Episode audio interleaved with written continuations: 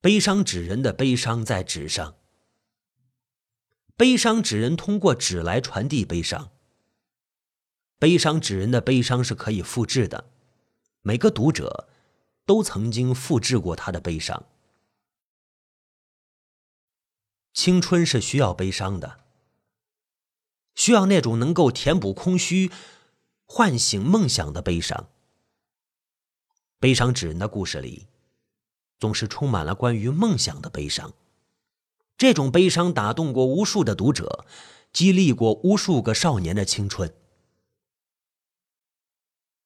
任佳佳破天荒的买了一本最新的男生女生杂志，抱在胸前，脚步轻快。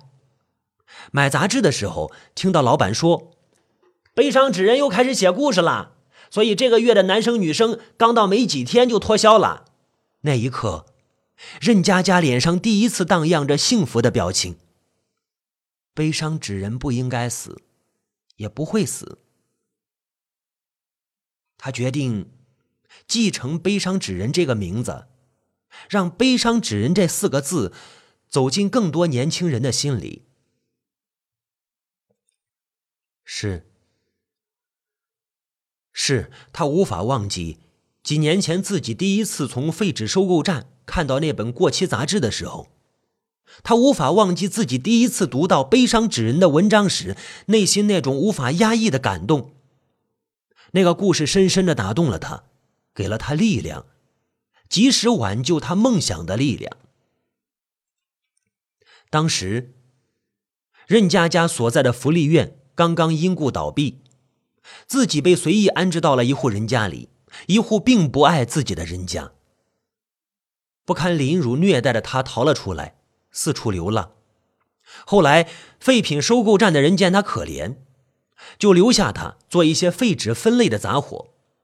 那段时间里，在废纸中搜集男生女生成了他唯一的精神支撑。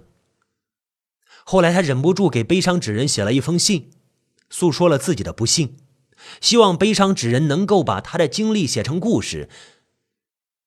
他并没有那个作者的地址。只好把信邮寄到了杂志社。想不到呢，杂志社很负责的把信转发给了悲伤纸人，并且还给他回了信。从此，悲伤纸人不但鼓励他独立自力更生，不但鼓励他不要放弃学业，还每个月都会寄钱给他。只是那些钱都被废纸收购站的人给扣押了。虽然如此。任佳佳还是靠着自己的努力和毅力，靠着偷偷到学校的走廊里听课，靠着废纸站那些污迹斑斑的废旧习题，靠着好心人的指导，他完成了学业。可是，他并不能参加高考，因为没有档案，因为他什么都没有。但是他并不在乎。他在给悲伤纸人的信里说了自己这几年来刻苦自学的经历，并感谢他对自己的鼓励。没有想到，悲伤纸人竟然回信说他会安排他参加高考。任佳佳愕然了。后来，他真的获得了高考资格，他又帮他申请了学费减半，还替他预交了四年的学费。对于任佳佳而言，悲伤纸人就是神，是他的再生父母，是他一生一世要报答的恩人。他并不知道这个叫悲伤纸人的作者是男是女，长什么样子，多大年纪。但是他暗自希望他是男的，然后很俗气的希望不计名分的以身相许。可是。悲伤纸人在收到他那封热情洋溢、内容复杂、充满了报恩之情的信之后，就消失了。他们之间的联系一直是通过男生女生杂志社中转。他除了那个笔名，对自己的恩人一无所知。他曾经写信央求杂志社透露悲伤纸人的资料，但是被毫无余地的拒绝了。当他再次写信央求时，杂志社回信说悲伤纸人死了。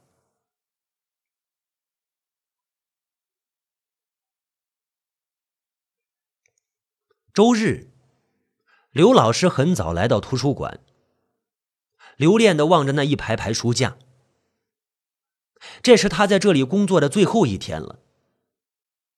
刘老师很仔细的打扫了一遍卫生认真的擦拭着书架。八点钟，任佳佳准时来了，脸上带着小小的幸福。整整一上午，整个图书室里只有他们两个人，仿佛是命运特意赏赐给他们的独处机会。可惜，他们都只是在自己的座位上默默的坐着。中午的时候，刘老师拿出自己的便当，走到任佳佳桌前，柔声道：“一起吃吧。”呃，任佳佳一愣：“不用，我不饿。”别客气，我看你每天都来用功读书，却从来不吃饭。我我真的不饿。任佳佳羞红了脸。刘老师叹了一口气：“你是我见过的最爱惜书、最用功、最懂事的孩子。今天是我在这里工作的最后一天了，我不想一个人吃。”啊。任佳佳这才勉强点点头，小心翼翼的把书挪到一边，怯怯的拿起了一块面包，说道：“谢谢啊。”刘老师微笑的看着他。你喜欢男生女生杂志啊？嗯，任佳佳点点头。喜欢那个悲伤纸人写的文章。任佳佳一听，眼睛里立刻闪出了激动的光芒，就像他听到郝老师说他是纸人那一刻一样。当时他心里也是洋溢着幸福的。纸人，多么令人幸福的称呼啊！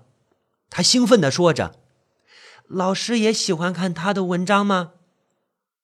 嗯，老师点点头。那老师也是每一篇都看吗？嗯，刘老师鼻头一酸，又点点头。那老师知道他是男的还是女的？多大年纪？住在哪儿？或者？或者，任佳佳的神情马上黯淡下来。或者，安葬在哪里吗？呃，刘老师一愣。哦，想起自己跟杂志社说过的气话，有些哭笑不得。但是随即，刘老师摇摇头，说道：“嗯，悲伤纸人应该没有死吧？”这期新杂志还看到他的文章了呢。任佳佳低下头，老师，告诉你一个秘密，这期的文章是我写的。这一次轮到刘老师惊愕了，这是秘密啊！任佳佳眼睛里含着泪花。杂志社的编辑告诉我说：“说悲伤纸人死了。他，他是我的恩人。他怎么会死？我不要他死，不要悲伤纸人这个名字从此消失。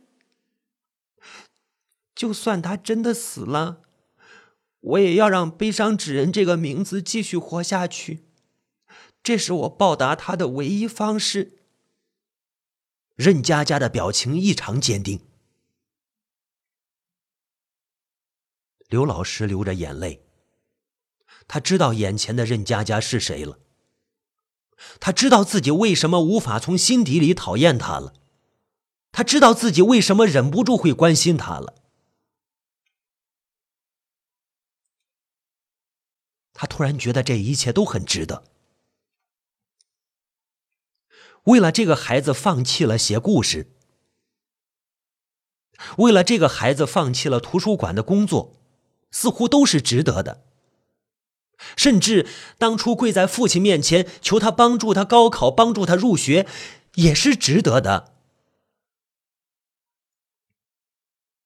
他记得父亲当初居高临下的说：“啊，当初你断然出走的时候，不是信誓旦旦的说整日与书为伴，写关于梦想的故事就是你一生的梦想吗？怎么，现在为了一个根本就不认识的野孩子，你竟然要放弃自己的梦想了？”刘老师当时点点头。爸爸的梦想是希望我继承您的集团公司。只要您答应我，我就放弃一切，认真的跟您学习经营。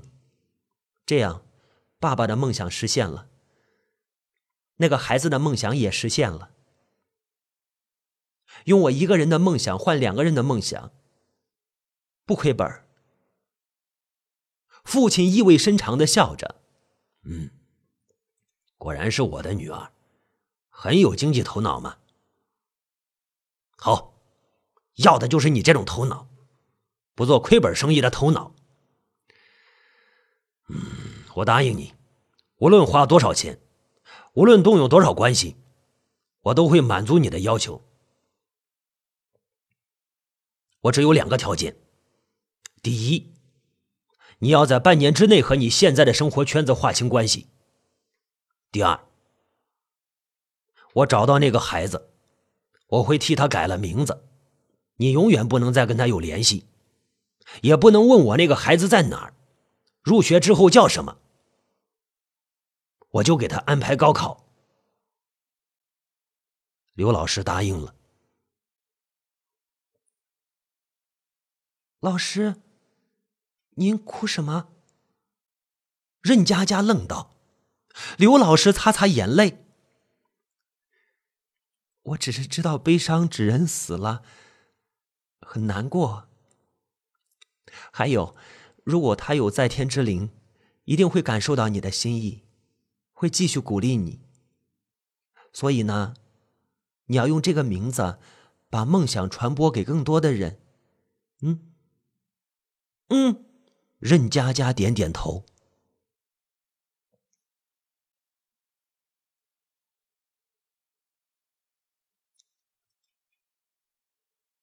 郝老师暗中调查了任佳佳，辅导员郝老师调查的越深入，就越觉得心酸，越觉得心疼。他无法想象那个孩子竟然每天只吃一顿饭，还是趁着没有人的时候捡的食堂垃圾桶里的剩饭。他无法想象那个孩子为了减轻饥饿的痛苦，竟然连水也很少喝。因为人在饿的时候，越喝水越觉得饥饿。他更无法想象，他为了避免脸上干裂，竟然连脸都不敢洗，甚至他或许连一件换洗的衣服都没有。衣服脏了，他就咬着牙在晚上偷偷的跑到操场的水龙头上冲洗，这倒也省事了。衣服和身体都一块洗了。看着任佳佳躲在操场的墙角等待衣服自然风干的样子，他几乎忍不住冲过去，告诉他不必如此辛苦，不必如此。虽然他的来历和身世依旧是一个难解之谜。但是这些都不重要了。郝老师无法忍受自己的学生，成绩如此优秀的学生，竟然活得如此辛苦。他也是正值青春啊，他也应该穿着漂亮的衣服，灿烂的笑在阳光下，谈一场惊天动地的恋爱呀。郝老师想帮他。只是不知如何才能在不伤他自尊心的前提下，让他过得稍微轻松一些。所以呢，当图书馆的刘老师告诉他，学校已经通过他的申请，让任佳佳勤工俭学到图书馆当兼职管理员的时候，郝老师竟然不争气的哭了。郝老师不知道刘老师为什么要帮任佳佳。或许他也知道他的辛苦。辅导员郝老师忍不住问了刘老师这个问题，刘老师只是微笑着，并不说话。没有人知道，刘老师离开的时候很心甘情愿。进入父亲认真学习管理的时候也很心甘情愿。他曾经以为，他为了那个素未谋面的孩子放弃了自己的梦想。但是他后来知道自己想错了，他没有失去梦想。那个孩子继承了他，他了无遗憾。况且，他的梦想本来就是帮助别人实现梦想啊。只要想到这里，他就会忍不住幸福的微笑。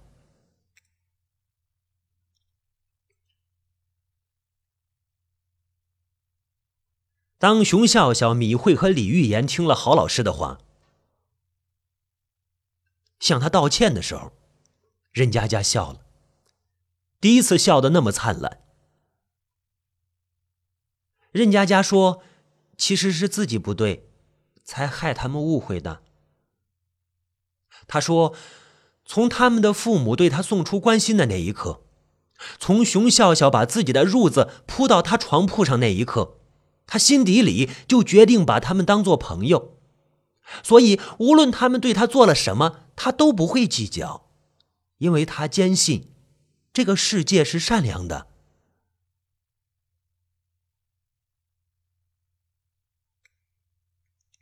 这个学期快结束的时候，任佳佳还是很瘦，还是很苍白，还是无声无息。但是再也没有人怀疑他是纸人了，因为他起码会吃饭、喝水、去厕所、洗衣服、洗澡。熊笑笑他们也渐渐开始喜欢任佳佳了，因为他不但脾气好，还每个月都会莫名其妙的拿回一本男生女生杂志给他们看。有时候他们偶尔讨论起悲伤纸人写的文章。任佳佳总会荡起幸福的微笑。